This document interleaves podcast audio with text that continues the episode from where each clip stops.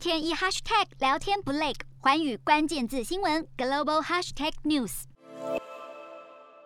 首先看到国内二号没有本土感染病例及死亡个案，另外新增二十例境外移入，台北市疑似有防疫旅馆群聚发生。国际疫情方面，截至台湾时间二号中午，美国统计单日新增十六万例。哥伦比亚大学研究估计显示，该国可能会在一月九日当周达到疫情高峰，平均七日新增数会来到两百五十万例上下，甚至可能多达五百万例。这项研究的领导人表示，这个数字令人非常震惊不安。英国单日新增十六万两千多例，苏格兰、威尔斯和北爱尔兰地区全都实施禁止群聚等防疫规范，但占英国境内八成人口的英格兰地区却未祭出任何限制。卫生大臣表示，任何新措施都会是万不得已的最后手段。法国单日新增二十一万例，过去二十四小时新增了九十六人染疫住院，一百一十人死亡。该国如今是全球染疫人数突破一千万大关的第六个国家。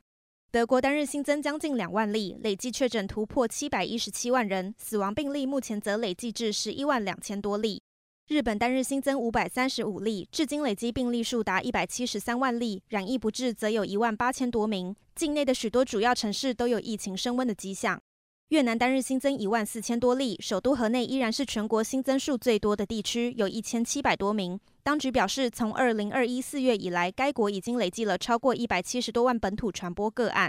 南韩新增三千多例，单日确诊呈现下降趋势。由于疫情，各地跨年活动已经连续两年取消，假期的热门景点出入也受到限制。印度单日新增两万多例，包含新德里、孟买和加尔各答等人口密集的大城市，病例数正在急剧增加。部分地方政府为了阻止疫情扩散，在民宅区域设置了微型隔离区，住在其中的居民不得擅自离开。马来西亚单日新增三千多例，北部的吉兰丹州是全国的疫情热点。首都吉隆坡的地标双子星大楼这一次也同样取消跨年活动，不见过去的烟火盛况。